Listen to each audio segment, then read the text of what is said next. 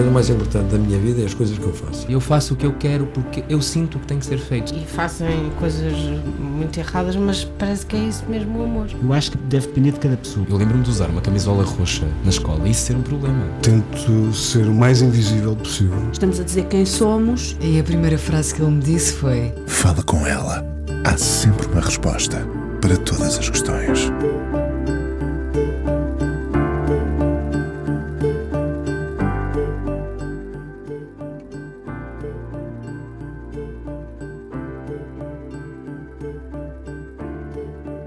Convidado de hoje fez história na televisão portuguesa. Tenho saudades desse arroz televisivo do Portugalmente. Era difícil imaginar o programa pensado por alguém tão discreto como ele, escondido atrás dos seus óculos, meio sorriso esboçado, a outra metade escondida por timidez. Será? Não foi fácil ser filho. Não terá sido fácil ter tantas perguntas por responder. Em que pai se tornou ele? Jornais, televisão, rádio, um olhar introspectivo sobre as pessoas e o mundo, um fraquinho pela política, os bastidores, o jogo, a crueldade desse jogo. Penso que a política tem esse lado de crueldade, um despique onde acaba por faltar humanidade. Autor de vários livros, é o novo dele que nos junta. Ficheiros secretos, histórias nunca contadas da política e da sociedade portuguesas. O mergulho na política é mais profundo. Estão no livro os protagonistas que fizeram a história da nossa democracia numa abordagem dele com o seu olhar e na primeira pessoa. Mário Soares, Jorge Sampaio, Ramalhianes, Durão Barroso, Santana Lopes, há de todos algo que nunca soubemos e certamente o ouvinte, leitor, nunca ouviu falar de Maria da Anunciação, uma história que nos deixará com pele de galinha. Mais uma vez deixo a política de lado e prefiro conhecer as divas dele. São duas. Sem elas, o país não seria o mesmo. Depois há o grande e único amor de Eugênio de Andrade, também o desconcertante e genial Sobrinho Simões, a grande angústia de Lobo Antunes, mas de tudo, deixem-me ficar com esta frase. A solidão é mais fácil quando estamos sós.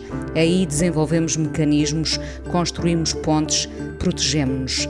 Também é dele que fala Luís Osório, hoje no Fala com ela na Antena 1. Olá, Luís. Olá, Inês. A solidão é mais fácil quando estamos sós? Olha, Isto era a propósito da Amália, já sim, agora. Claro, sim, claro. A solidão é mais fácil quando estamos sós, claro, eh, porque é muito mais insuportável quando estamos sozinhos, eh, acompanhados. E essa é a mais terrível das, das solidões. É, e creio que já nos aconteceu em algum momento da nossa vida nós percebermos que há um momento em que chegou ao fim, porque estamos irreparavelmente sós quando, quando a casa está com outras vozes. E, e enfim, eu já vivi as duas solidões, é sem dúvida nenhuma um, impossível de, de, de, dizer que uh, estar sozinho, estar completamente sozinho, é, tem um peso muito menor do que estar acompanhado estando sozinho. Neste caso, poderíamos falar então da Amália e de ti, nesta frase. E de mim e de todos nós, não é Aliás, verdade? estou a ver a Amália. É verdade, Já, tens, tens, vista, tens vista privilegiada sobre a Amália. Um, tu és um, fal, um falso tímido ou és totalmente tímido, Luís? sou, não, sou totalmente tímido.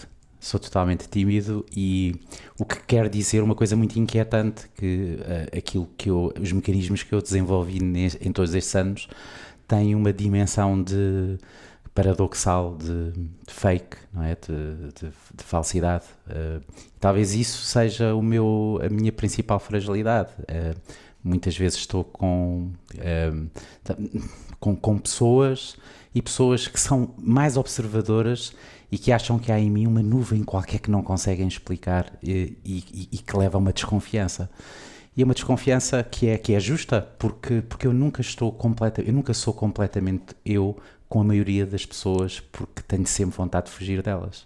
Hum, atiraste, não parecendo. Atiraste para a comunicação social foi quase kamikaze, não é? Para um tímido. não, atirar para, para, para a escrita. Porque, porque era, a partir de determinada altura, muito. Era, era, parecia-me o único caminho possível. porque, porque era o único caminho em que estava mesmo confortável co, comigo próprio. Mas claro que estar numa redação, entrar numa redação e estar uh, com 19 anos, ser estagiário do Semanário Jornal e estar na mesma sala com o Fernando Assis Pacheco ou com o José Cardoso Pires, foi com certeza uma, uma, prova, uma prova de fogo e de grande sofrimento na altura, porque sofri muitíssimo naquela altura. Sofreste? Sofri muito, mas até, até, até uh, uh, ter ido com eles uh, e embebedaram-me, não é? Porque com o seu famous grouse.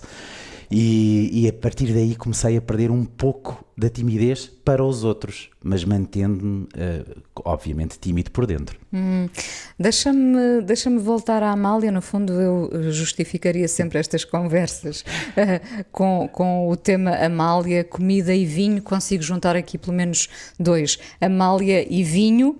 Amália, uh, tu contas essa história algum, algum público ficaria com a ideia que Amália poderia gostar de beber, Amália uhum. detestava vinho, contas tu, não é? Uhum. Um, primeiro de tudo. Um, Nós estamos a beber água. Ah, nós estamos a beber água, é verdade. uh, sabendo, que, sabendo tu também que eu gosto muito de, de vinho, Sim. sou muito apreciadora de vinho. Um, Falas de, de, duas divas uh, uh, no teu livro e eu, quando, quando li sobre a primeira, a Amália, pensei assim: será que vou ter que esperar muito tempo para descobrir qual é a segunda? E imediatamente a seguir surge a, a, segunda. O que é que é preciso para, para, para ser diva, no hum. teu entender? Sim. Sim, a Simone de Oliveira e a Amália Rodrigues, que são duas divas opostas. Portanto, qualquer definição que eu faça esbarra com a contradição de que, eh, em relação à outra diva, provavelmente é exatamente o contrário da definição. Portanto, uma diva, na teoria, é alguém que paira sobre aquilo que é a nossa eh, comezinha realidade. E a Amália era assim. É? Nós entrávamos na sala da Amália, meu pai era muito amigo da, da Amália e e a Amália pairava, era como se ela andasse, andasse no ar, uh, um pouco numa dimensão diferente da nossa. Ela sorria-nos, mas não era exatamente para nós que sorria. O sorriso ficava, ficava. E a, e a Amália era isso, aquela a, a, a, frase que tu disseste era uma frase, é uma frase uh, dita por ela, não é? Ela ela vivia absolutamente solitária e absolutamente acompanhada. Acompanhada sempre com muita gente em casa. Sempre com muita gente. E isso, flores. Sim. Flores e isso e amplificava gente. muito a solidão que tinha. Mas para ela era o contrário que para mim, não é?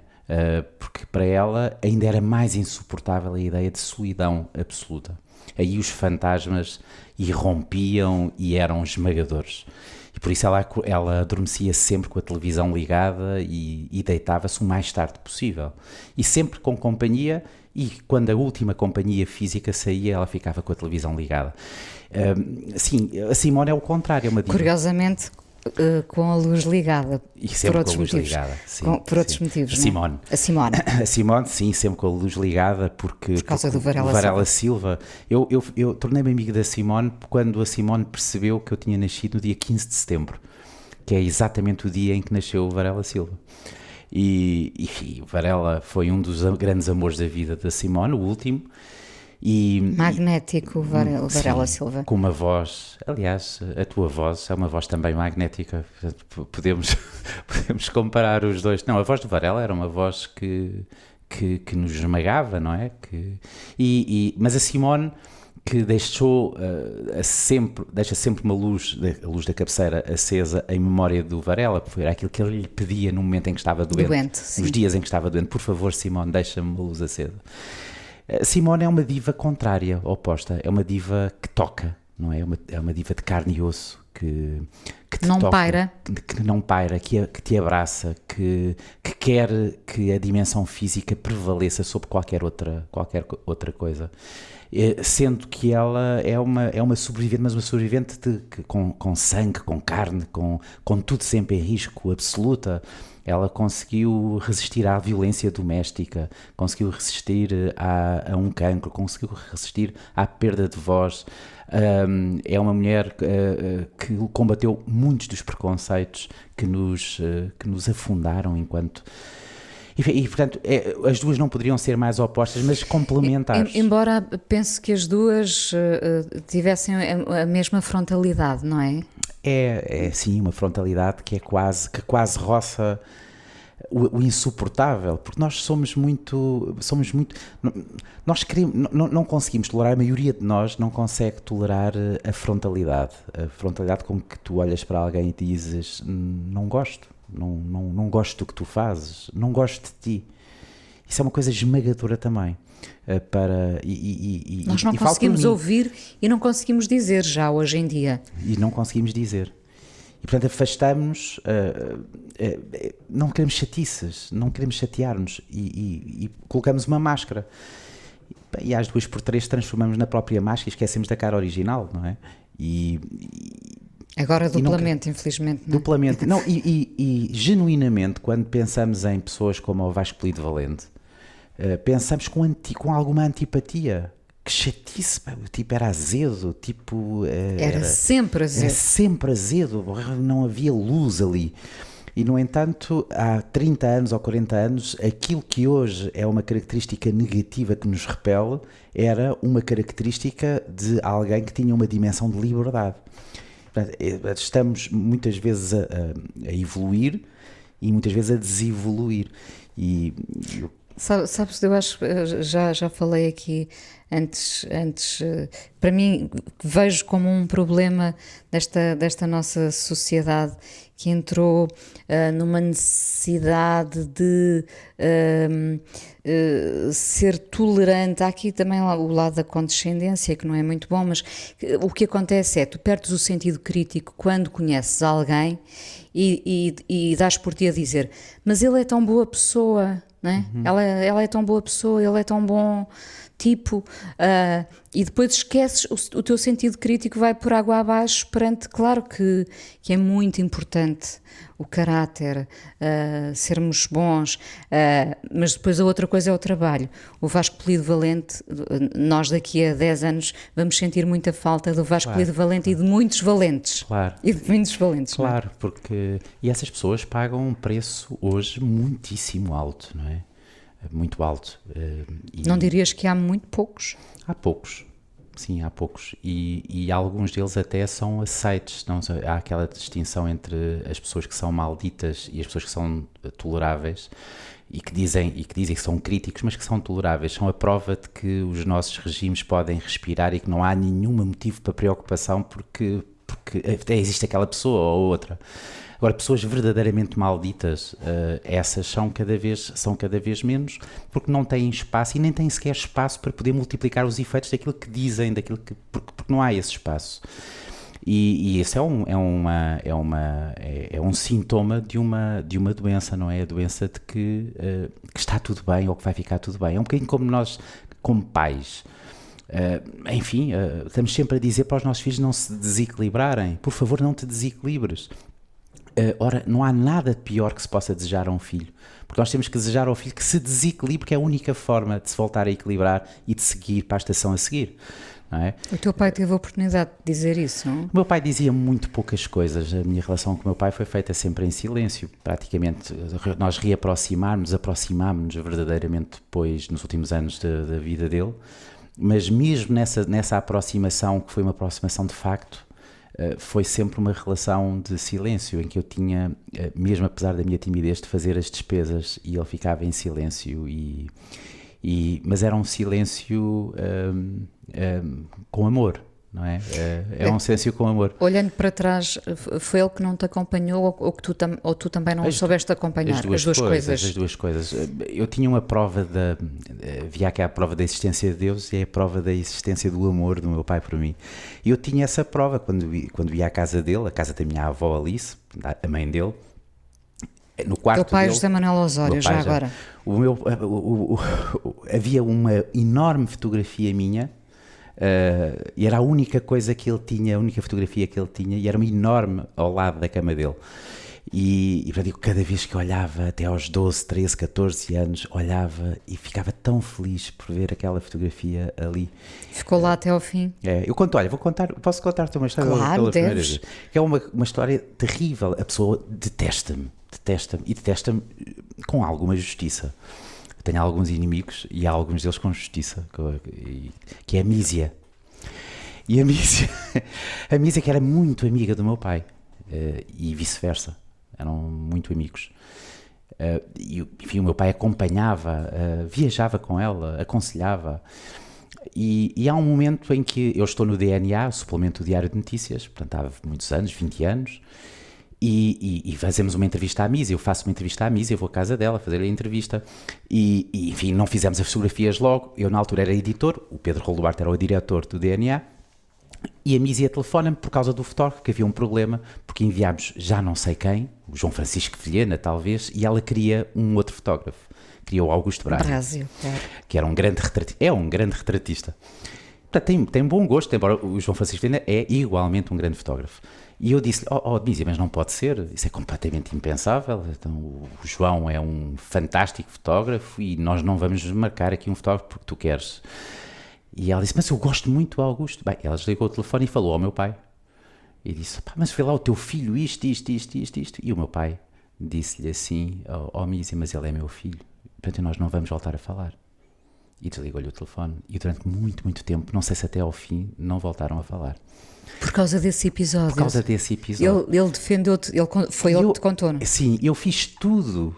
E tu, tudo porque a Mísia gostava muito dele, ele gostava muito da Mísia. Eu fiz tudo, pai, por favor, não tem sentido nenhum. E ele era inflexível e.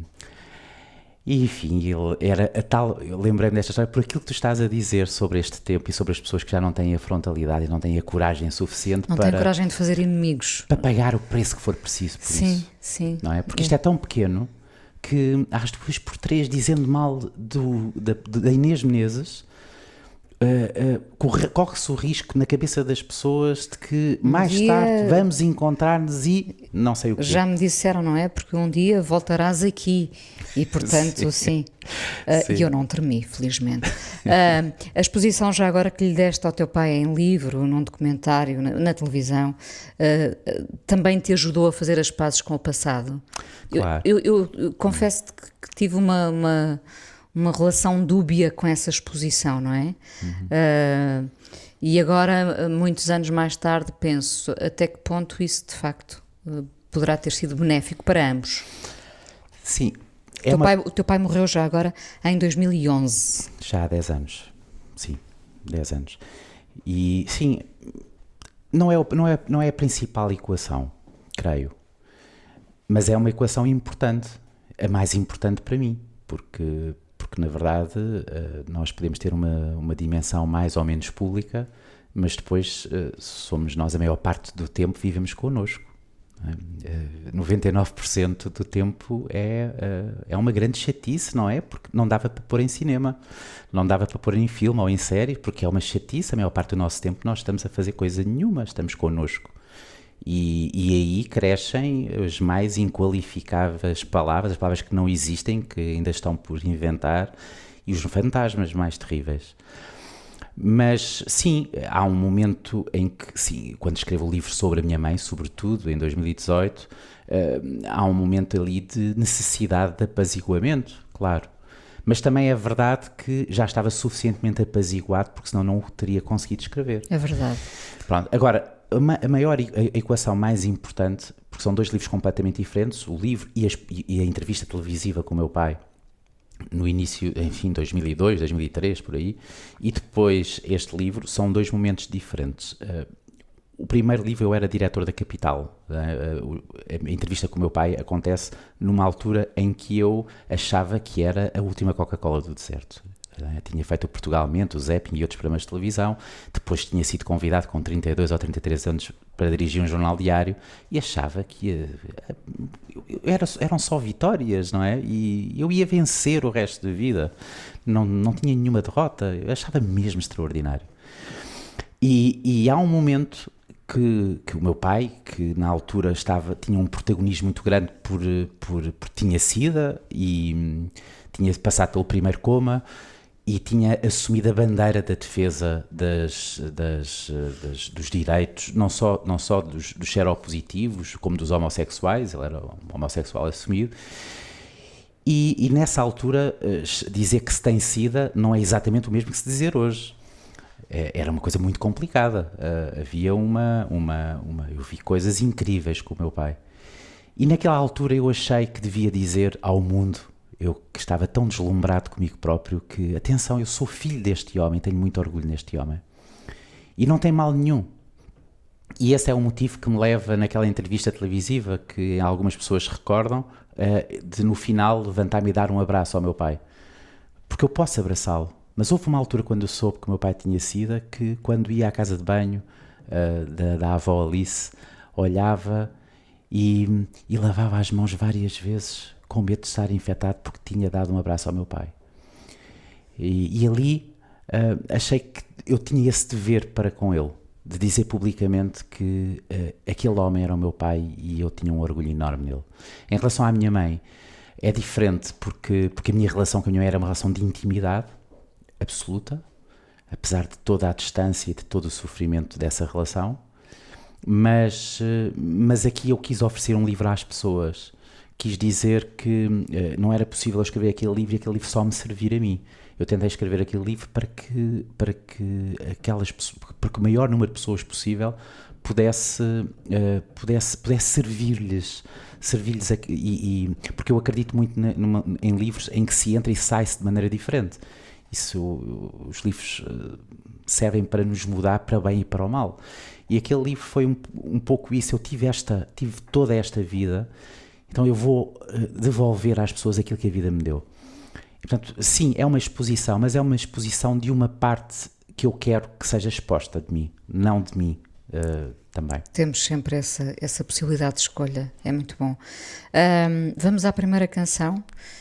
Que força é essa? Por, por, acaso serviria ao teu pai, não é? Serviria muito bem perguntar-lhe que força é essa que o manteve vivo durante tantos anos. Uh, é o Sérgio Godinho e é uma escolha tua. Uh, não sei se queres explicar porquê. Não, que força é essa? Sim, eh, quando ouvi pela primeira vez esta canção do Sérgio, em miúdo, em criança, eu estava completamente convencido que a minha vida ia ser uma vida de combate político. Eh, foi a primeira coisa que eu quis ser, foi um político, mas não só um comunista, eu queria ser um comunista. Não é? Quando ia à festa do Avante com o meu pai, eu queria obviamente ser um comunista e não tive essa graça, não é? Não sou nem comunista, nem o, a política foi o meu combate primordial. Mas quando se ouve o Sérgio Godinho a cantar estes versos, eh, voltamos a desejar ser aquilo que não conseguimos ser. Vamos ouvir então, Luís.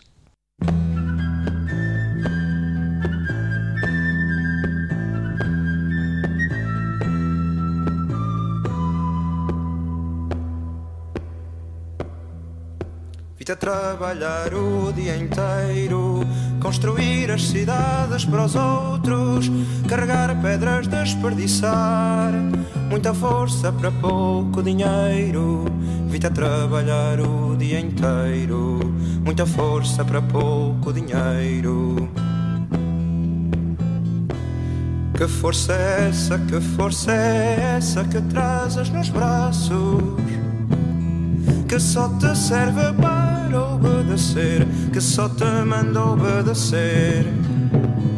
Que força é essa, amigo? Que força é essa, amigo? Que te põe de bem com outros e de mal contigo. Que força é essa, amigo? Que força é essa, amigo? Que força é essa, amigo?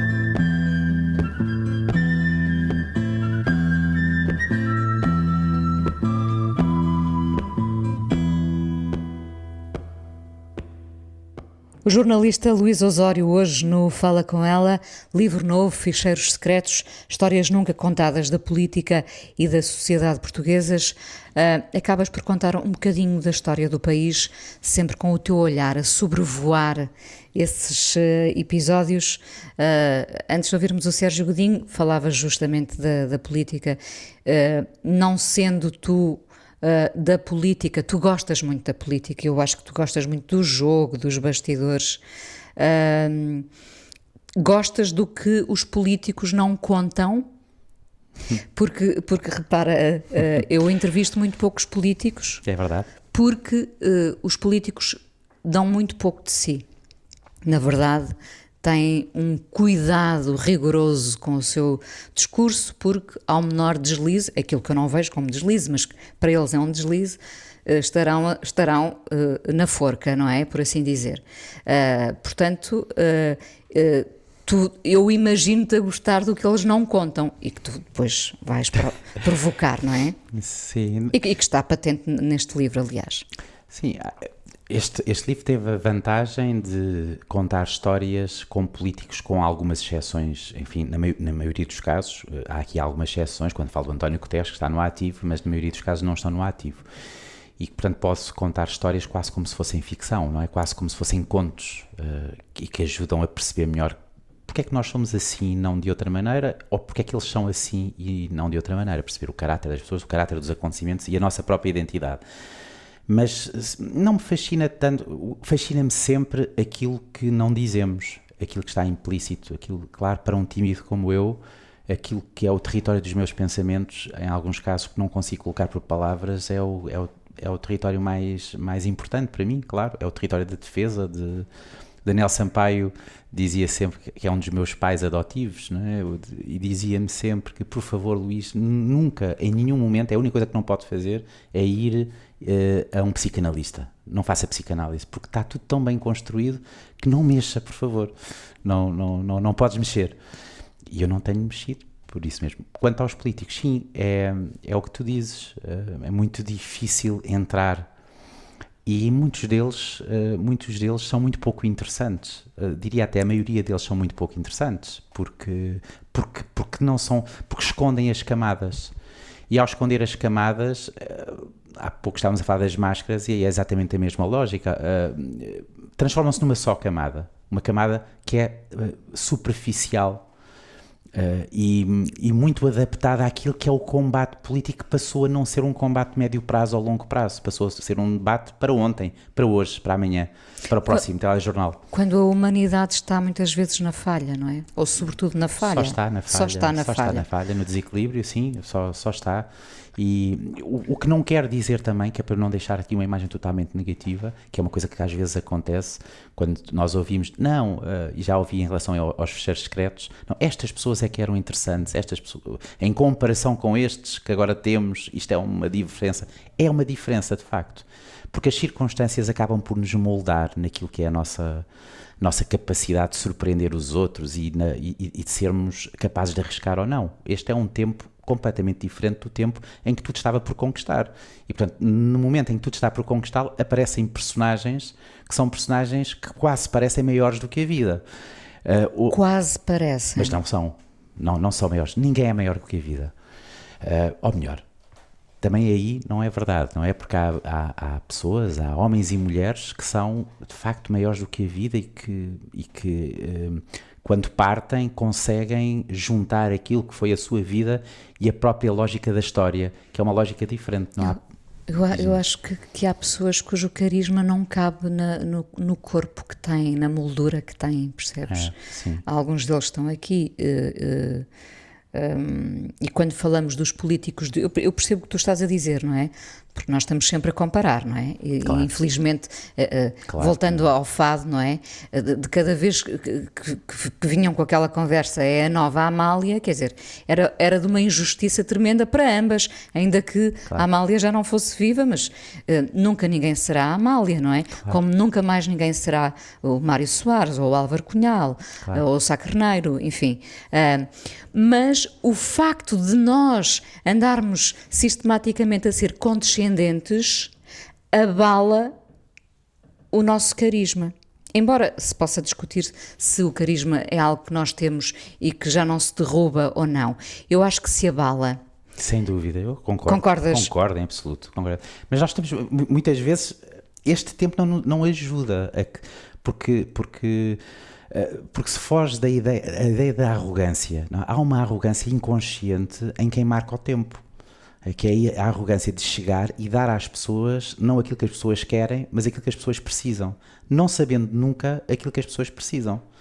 Eh, e portanto há sempre uma arrogância na forma como, eh, como uma pessoa aparece nas mais variadas áreas, surge e aqui estou eu, e de repente eh, há qualquer coisa que se encontra de mágico.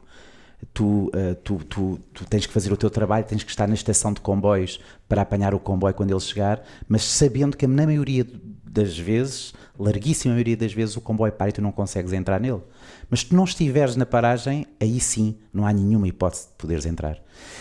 E, e, sim, a Amália, tu falas da Amália, a Amália, quando, quando tantas vezes ouvi o meu pai, o meu pai uh, tinha um feitio terrível, dizia cada vez que aparecia a nova Amália, ele gritava e os, os gritos dele ouviam-se uh, a dois quilómetros. Porque, porque a Amália uh, não era só o cantar bem, não é? Há qualquer coisa de, de, de transcendental, não é? De, de anti-superfície. porque há muita gente que canta muito bem, maravilhosamente mas, mas, a, mas a Amália carregava todos os fantasmas do mundo, não é? Carregava o peso enorme do sofrimento e fazia esse e da sua vida e naquilo que ela viveu e fazia com que tudo aquilo eh, fizesse sentido quando ela abria a boca. E isso é uma coisa que não se explica, não é? É um milagre. É, uma, é um milagre. É um milagre. Uh, que não se repete, não se repete muitas é vezes uh, na nossa vida. Só quando ouvimos o, a Piaf, é uma coisa por acaso muito, muito e, que, e que só percebi no final do, dos Fecheiros Secretos e tu falaste muito bem das, das que te interessavam mais as, as, histórias que não são de políticos. E há um, há um traço de. Por procurar a humanidade, claro, justamente. Claro, é? mas procuras mais, mais uma vez a falha. Procuras, Eu só procura falha. Só, só procura falha. Porque, porque olhas para ali e vês aquelas figuras todas que conta, conto a história e acredita que é inconsciente da minha parte. Percebiu quando, quando estava a reler todas as histórias. Há um traço comum ao José Saramago, ao Eduardo Lourenço, ao Álvaro Cisa Vieira, uh, enfim, ao Eugênio de Andrade, to todas essas pessoas. E o traço é o sofrimento. Alguma coisa lhes aconteceu no seu percurso de falha, de uma falha profunda, de uma falha que é um abismo e que uh, obrigou-os a ir por um caminho que é o caminho que nós conhecemos. Se essa tragédia não tivesse acontecido em cada uma daquelas vidas, nós nunca teríamos conhecido aquelas figuras. O Saramago nunca teria sido Saramago se não lhe tivesse acontecido o que aconteceu quando ele tinha 4 anos. Uh, e já agora, enfim, não, não quero. De, como é que é? Os, os spoilers, não é? Os spoilers. Mas é, é, o, o José Saramago perde o irmão o irmão mais velho tinha 6 anos e ele 4. É claro que esse acontecimento não tem importância nenhuma, porque uma criança de 4 anos não tem memória, na maioria dos casos, de muitas das coisas que lhe aconteceram com 4 anos. Mas abate-se. Mas abate-se, porque o olhar da mãe dele, uma mãe analfabeta, uma mãe que, que carregou o luto a vida toda, quando olhava para o José, ele via o irmão que tinha morrido. E o irmão é que era o irmão sorridente, o irmão é que era o irmão que a abraçava, não aquele miúdo carrancudo que apenas provocava a memória daquilo que ela tinha perdido. Portanto, o José Saramago cresce na ideia de que está completamente sozinho no universo e que é culpado, ele próprio culpado de não ter ido em vez do irmão. E esse momento é um momento fundador para ele começar a escrever. Portanto, e, e, e, no fundo, na nossa vida acontece a mesma coisa. Sendo que, Luís, na vida de muitos destes políticos, de, destes, e não só todos os que estão no, no, teu livro, na vida, na nossa vida política, todos estes homens que, que povoam este universo estão cheios de falhas, não é? Eles têm, eles têm muito trabalho para camuflar a falha, não é? Sim. E isso afasta-nos deles. É, é, que é o efeito inverso, não é? Claro. Eles querem aproximar-se ao máximo do, do, do, do, seu eleitorado, das suas pessoas, e afastam-se quando maquilham a, a, a falha. É, Isso é terrível. É. Não, e temos que desconfiar cada vez mais das pessoas que aparecem sem falhas e que são uh, aparentemente perfeitas. Essas pessoas uh, são muitíssimo perigosas. É? As, as, em relação à política, se tu vires ao longo da história, talvez com exceção do Mussolini, que era um homem que exaltava as falhas e era italiano na totalidade, mas uh, os principais ditadores, as principais, os monstros da nossa história Uh, são pessoas aparentemente sem falhas, perfeitas, uh, moralmente inatacáveis. E, no entanto, uh, se nós virmos as pessoas que marcam a história, que fizeram o mundo avançar, são pessoas com enormes falhas, com enormes problemas, até de caráter. O Churchill era impossível, era um homem com um feitio horrível, perverso, bêbado. E, no entanto, é talvez o político mais importante do século, do século XX. Continuamos a falar muito dele, não é? Claro. Ou o Kennedy. Uh, que és uma pessoa com mais falhas uh, uh, do, que, do que o Kennedy, não. No entanto, o Hitler tratava bem toda a gente e era uma pessoa muito preocupada com as pessoas que trabalhavam com ele, com as pessoas mais humildes, sobretudo e era alguém que não levava mais, um cêntimo a mais do que aquele que, que ele tinha definido para si próprio. E, portanto, vamos ter cuidado com a perfeição. A perfeição não é humana. Uh, és nostálgico? Tens, tens, saudades de muitas das coisas que, que já fizeste? Nada. Não? Não. A única coisa que eu tenho saudades é de é nos momentos, é, olha, nos momentos, eu fui muito feliz, a memória que tenho, todas as nossas memórias são falsas, não é? Mas a memória... Já construímos muito em cima delas. Já, a memória que eu tenho da infância é uma memória comigo e com a minha mãe, sozinhos, uh, uh, a andar por Campo Torique, um bairro maravilhoso de Lisboa. A minha mãe era gigante, não é? Eu, era, eu olhava para ela e ela era gigante e e tenho saudades desses passeios de Campo Torico onde aprendi a ver cinema porque ela levava-me às matinés. Tenho muitas saudades disso, sou muito nostálgico desses momentos de Campo Torico e nostálgico de ouvir a minha avó materna, que tinha a quarta classe, Joaquina, que fazia sutiãs na sua máquina um, e teve uma vida uh, um, e que me deixou uma. Uh, tudo o que tinha no momento em que morreu. Sim, tenho saudades, muitas saudades. Agora, de resto, não sou nada nostálgico. Aliás, eu acabei os programas que tu disseste quando toda a gente dizia que uh, era preciso fazer mais uma série, tanto o Zeppin como Portugalmente, acabei, as, acabei na soubeste, soubeste acabar no momento certo? Não sei se foi no momento certo, isso não, não, não sei, mas foi no momento em que achei que, que, não fazia, que não fazia sentido, que seria prolongar e ao prolongar iria transformar-se numa outra coisa. E a transformar-se numa outra coisa podia perder todo o sentido. E, e soubeste fazer isso continuamente na tua vida? até na vida privada, é porque às vezes tendemos a ficar demasiado tempo, não é? É, sim, olha. Eu estou eu, eu a hesitar, porque repara, eu, eu, tenho três divórcios, não é? tenho dois divórcios e, e três casamentos. E, e, sempre e consegui uma coisa incrível, maravilhosa e que me diz, é, talvez é das poucas coisas que me posso orgulhar, foi no lançamento de um livro, O Mãe, tive todas as pessoas uh, que amei uh, na mesma sala, em lugares diferentes da sala, claro, mas, mas na sala, uh, porque quiseram estar naquele, naquele momento comigo. Uh, é impossível para mim a ideia de ter amado alguém e, e, e, não ter nada com essa. Isso aconteceu uma vez, uma pessoa com quem não me dou hoje nada por nada de muito especial, mas, mas magoa-me muito isso, porque acho que não faz nenhum sentido, é uma coisa horrível. Esse, é uma coisa esse amar é para sempre, não é? O amar é sempre para sempre, porque nós somos vários ao longo da vida. É? Somos vários, somos tantas pessoas e, e ao sermos tantas pessoas, eh, muitas vezes aquilo que precisamos são coisas diferentes e, e, e aquilo que a pessoa que está connosco precisa é outra coisa, não é? E, e, enfim, é mesmo, é mesmo assim, mas, uh, mas é, mais uma vez estamos a falar da falha e mais uma vez estamos a falar da única opção que temos se queremos viver na plenitude. Eu mudarei um dia o nome deste programa para Falha com ela, porque eu adoro falar da falha e do erro. Uh, o que é um dia bom para ti, Luís? É, olha, um dia bom é o momento que fica depois de eu me despedir dos meus filhos e poder estar tranquilo a pensar na falta que eles me fazem. Porque quando eles estão, eu agora tenho quatro filhos, dois deles bebés, e outros, uh, os dois mais velhos têm 22 e 19 anos, portanto estamos numa outra fase, mas com os bebés... Uh, os bebés têm quanto tempo? São totalitários, não é? Têm 3 anos, o Afonso e, e, e dois, a Benedita.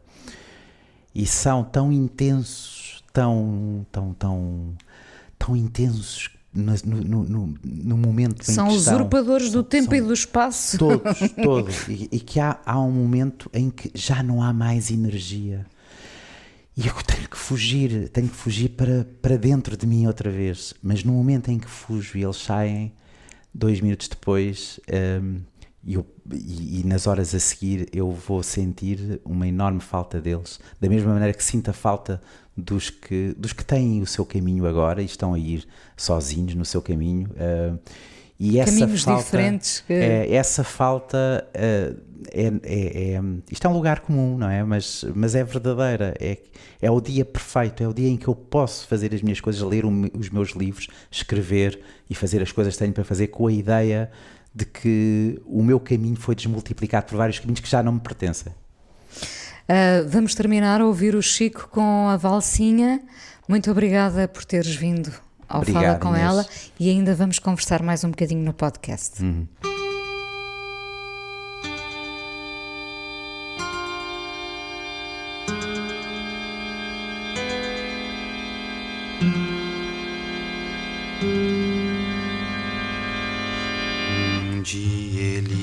Chegou tão diferente do seu jeito de sempre chegar. Olhou-a de um jeito muito mais quente do que sempre costumava olhar. E não maldisse a vida tanto quanto era seu jeito de sempre falar. E nem deixou-a só num canto, pra seu grande espanto, convidou-a pra rodar. Ela se fez bonita como há muito tempo não queria ousar. Com seu vestido decotado, cheirando aguardado de tanto esperar. Depois os dois deram-se os braços como há muito tempo não se usava dar. E cheios de ternura e graça foram para a praça e começaram a se abraçar. Ali dançaram tanta dança que a vizinhança toda despertou. E foi tanta felicidade que toda a cidade se iluminou.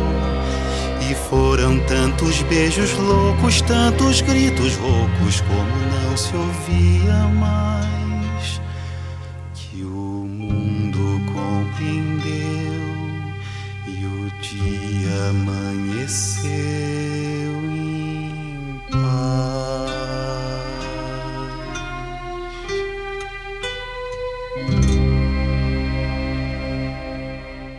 Fala com ela hoje, já conversa com o Luís Osório. Ah, os jornais e a rádio ainda te fascinam? Enfim, tudo me fascina. não é? Tudo, não, é, não, é verdade, não, tudo me fascina e tudo, sim.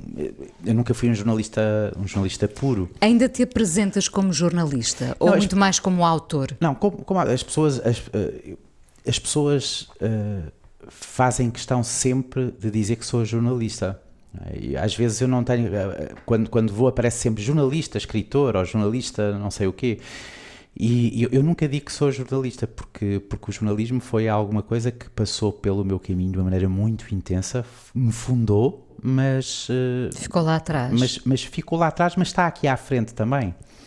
Hoje os- o universo da comunicação social é um universo que, que, que não é tão interessante como quando, comecei, quando começámos, não é tão interessante. É, há, uma, há um paradoxo, porque, porque hoje nunca, eh, n- nunca na política tanta gente percentualmente votou à esquerda, mas depois, paradoxalmente, eh, os jornais que nascem são todos de, centro-direita.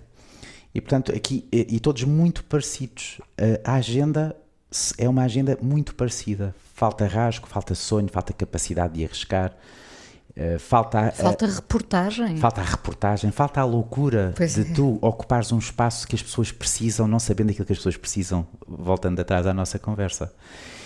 Portanto, eh, eu estou a dizer-te isto apenas para deixar em aberto a ideia de que em algum momento pode acontecer que eu decida fundar um jornal. Porque, porque não há outra maneira de o fazer, porque ninguém me convida. é? Eu não estou, eu não estou ah, aqui a, a criticar isso, estou só a dizer, a constatar um facto que a partir do momento em que és diretor ou diretora, que ocupas um lugar, a partir do momento em que crias os teus próprios inimigos e que divides águas para o bem e para o mal, eh, o espaço fica diminuído. Ninguém te vai convidar para seres outra coisa que não diretor. E portanto o espaço torna-se exíguo. E coisa que eu nunca, eh, nunca pensei muito no assunto, porque tive tantos tabuleiros onde estava confortável que o jornalismo era apenas mais um. Se eu fosse um jornalista puro, teria um grande problema porque ninguém me convidaria. Eh, e portanto, eh, vai haver um momento em que, se me apetecer muito, eu fundo um jornal. Seria um jornal de esquerda? Seria certamente um jornal de esquerda, não há possibilidade de outra maneira, de outra coisa. O problema é que depois as pessoas que investem são pessoas de direita. né? Não há investidores de esquerda. Não há investidores. Uh, continuamos a falar do, do, do, Nabeiro, não é? Do comendador Nabeiro, que é um, um homem incrível. Uh, o Zé Luís Peixoto fez agora um livro que é um livro muito bonito. Uh, e, e, é o livro uh, que mais vendeu do Zé Luís Peixoto, creio eu. ele Isso disse, não sabia, sim. Ele disse agora há uns dias, mas pelos dois efeitos, o efeito perfeito, por um lado o Zé Luís e o talento dele, por outro lado essa figura ímpar uh, do comendador Nabeiro. Agora, eu digo comendador porque normalmente há tantos comendadores que não valem um caracol que eu faço questão de dizer comendador Rui Nabeiro. No entanto, continuamos a, a, a vê-lo como o investidor de esquerda. Não há pessoas com dinheiro de esquerda que decidam, vamos lá, não, há, há pessoas de esquerda com dinheiro. Elas não, não querem investir por algum motivo, por, é. porque isso lhes retira uh, algo do seu universo de esquerda. O, o dinheiro continua a, a, a, ser inimigo da esquerda. Não, eu não, não consigo perceber isso. não, não, não, enfim, não, não, não, também não, também não. Uh, sim, há aqui uma certa vergonha, não é? Quando. Uh, de, de, Ah, ele é de esquerda, mas tem um barco. É. E, e depois, não é? Quer dizer. Sim. Mas... Não, porque, porque há muito a, a, a, esquerda e, a esquerda já é outra esquerda falamos, há muito tempo é, também. Quando é? falamos é? da esquerda, depois há aquela coisa de quando falamos da esquerda e, e os, ser um intelectual de esquerda não é propriamente ser um intelectual do Partido Socialista é sempre uma, à esquerda do Partido Socialista. E aí é mais complicado conseguir justificar a morte do capitalismo e o desejo da morte do capitalismo com a apropriação dos bens. E, e, mas, mas, para mim, ser de esquerda, é uma, é, o Partido Socialista é um partido de esquerda. No entanto, quando falo de um projeto de esquerda, não estou a falar de um projeto partidário. Isso não existe, não é possível. Faço, mas, mas não é possível também tu criares um projeto que não seja verdadeiramente ideológico à esquerda ou à direita, porque esses é são os projetos que marcam. Se tu olhares para todos os jornais que marcaram o nosso tempo, são jornais ideológicos. Uh, e os grandes jornais portugueses eram jornais ideológicos, não é? O Independente, quando nasce, é um jornal de uma nova direita que nós não sabíamos que existia. E, no entanto, o Público, quando nasce, era um jornal dirigido pelo Vicente Jorge Silva, que era um jornal fortemente de esquerda, não é? Culturalmente de esquerda. E, enfim, portanto, hoje temos, temos muito medo. Porquê? Porque há medo de arriscar. E, portanto, fazemos tudo exatamente igual para arriscar o menos possível, porque há menos dinheiro para distribuir e ninguém quer arriscar um centavo. E isso é uma coisa muito complicada. Agora, uh, sim, o jornalismo sim, mas se pudesse inventar outra coisa completamente diferente. De outra maneira, acho que não. Aliás, eu não vou dizer tonto, mas, uh, mas recusei um convite para dirigir um jornal há cerca de um ano e, e, e, não estou nada arrependido.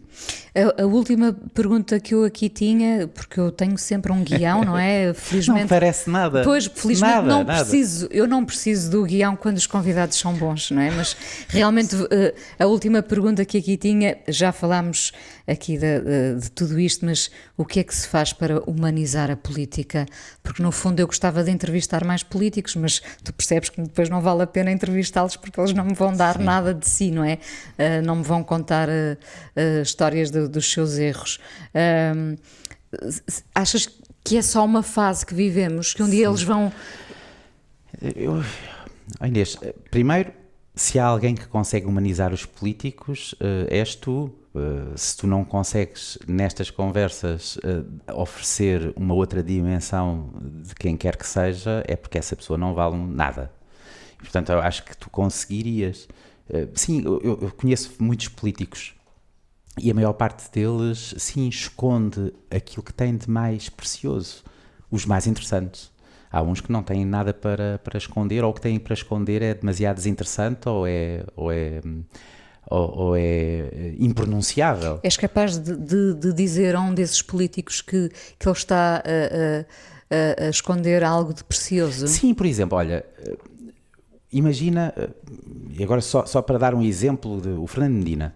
O Fernando Medina, que tem aquele, tem sempre um ar de, de alguém que a quem as pessoas olham e não se aproximam, não é? Não se aproximam, há sempre uma distância e ele reconhece sempre ser um handicap, um obstáculo, por timidez. Ele repara, ele nasceu na clandestinidade. Fernandina nasce na clandestinidade, os dois os, tinham um pai e uma mãe comunistas que viviam na clandestinidade e ele nasce em 1973 Um, e, e, nasce em 1973, portanto, antes do 25 de Abril, e o pai só sabe que ele nasce com uma linguagem de código, porque num anúncio do Diário de Notícias. Portanto, também o pai estão fugidos e, e ele nasce uh, em clandestinidade e só em 74 é que é registado, não é? Porque, porque portanto, isto é é, é, é, é, incrível e, no entanto, ele, ele contou, eu acho que ele nunca contou isso uh, de uma maneira explícita e isso uh, abriria uma dimensão enorme na, na, na, vida dele, com certeza. Tens toda a razão. Luís, muito obrigada por teres vindo ao Fala Obrigado, com ela. Inês. Foi um prazer receber-te aqui em casa. O prazer foi meu, mesmo, mesmo. Obrigada. A coisa mais importante da minha vida é as coisas que eu faço. Eu faço o que eu quero porque eu sinto que tem que ser feito. E fazem coisas muito erradas, mas parece que é isso mesmo o amor. Eu acho que deve depender de cada pessoa. Eu lembro-me de usar uma camisola roxa na escola e isso ser um problema. Tento ser o mais invisível possível. Estamos a dizer quem somos. E a primeira frase que ele me disse foi: Fala com ela. Há sempre uma resposta para todas as questões.